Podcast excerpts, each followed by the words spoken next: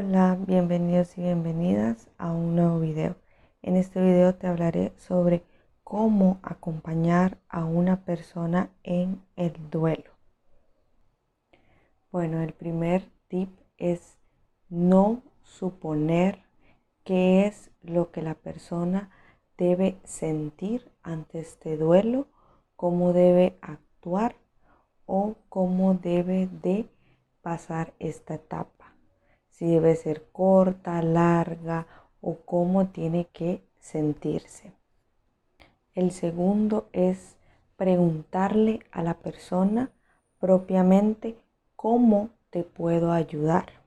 Si en este caso la persona, por el estado en el que se encuentra de la pérdida de alguien, no puede comunicar qué es lo que siente o cómo o de qué manera le puede ayudar, entonces el segundo paso sería involucrarme. ¿Cómo me involucro? Incluir a la persona en actividades.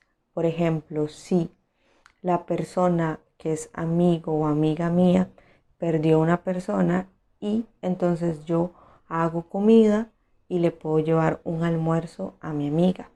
Tal vez no quiere estar conmigo, no quiere ver a nadie, pero yo le dejo la comida ahí o le invito a dar un paseo a algún lugar que yo sé que le gusta. Y si no, me involucro en otra situación, pero trato de estar presente con la persona para que no permanezca, eh, para que no permanezca sola por mucho tiempo, sino que pueda sentirse acompañado o acompañada. El siguiente punto se refiere a la escucha activa.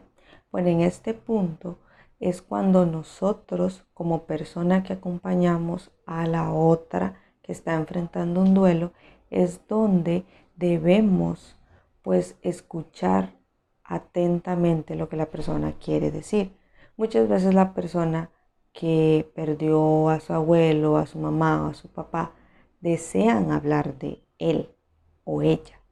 Entonces, para acompañarlos es importante pues escuchar lo que tienen que decir y recordarles también por otro lado que pueden comentar situaciones positivas de la persona que ya no está, ¿verdad?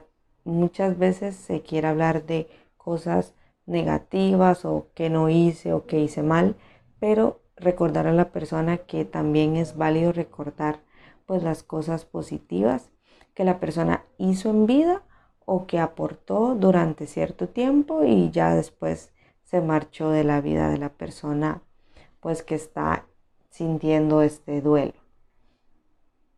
Y por último es respetar el tiempo de la persona, respetar su duelo, respetar su tiempo, porque no a todas las personas pues nos toca el duelo de la misma forma o durante cierto periodo.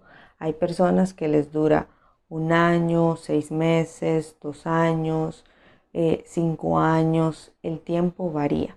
Entonces lo importante es respetar y acompañarte de una forma pues saludable sin que la persona se sienta pues atacada o estresada por decir, bueno, ya, ya pasó el tiempo, ya supéralo.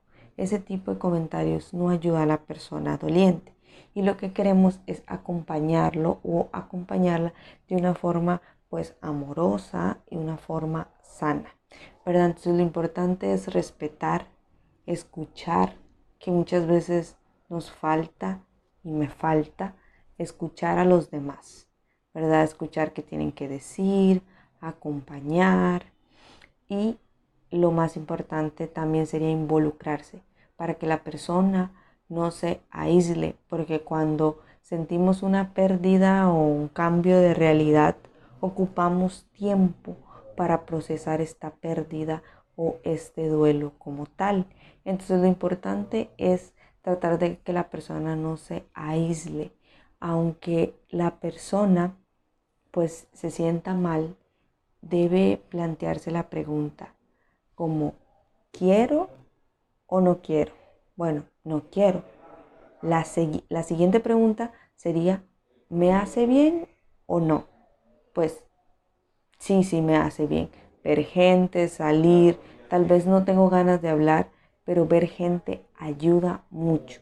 Por lo menos una vuelta al parque, por lo menos a donde otro familiar. Entonces, estos consejos pueden ayudar a la persona que acompaña a una persona que está en un proceso de duelo. Y eh, paciencia. Paciencia porque los duelos no son fáciles. Pueden haber recaídas, momentos en los que la persona siente que va superando o aceptando la pérdida y hay momentos en los que siente que le es imposible llegar a esa aceptación total. Lo importante es acompañarla con mucha paciencia y con mucho amor.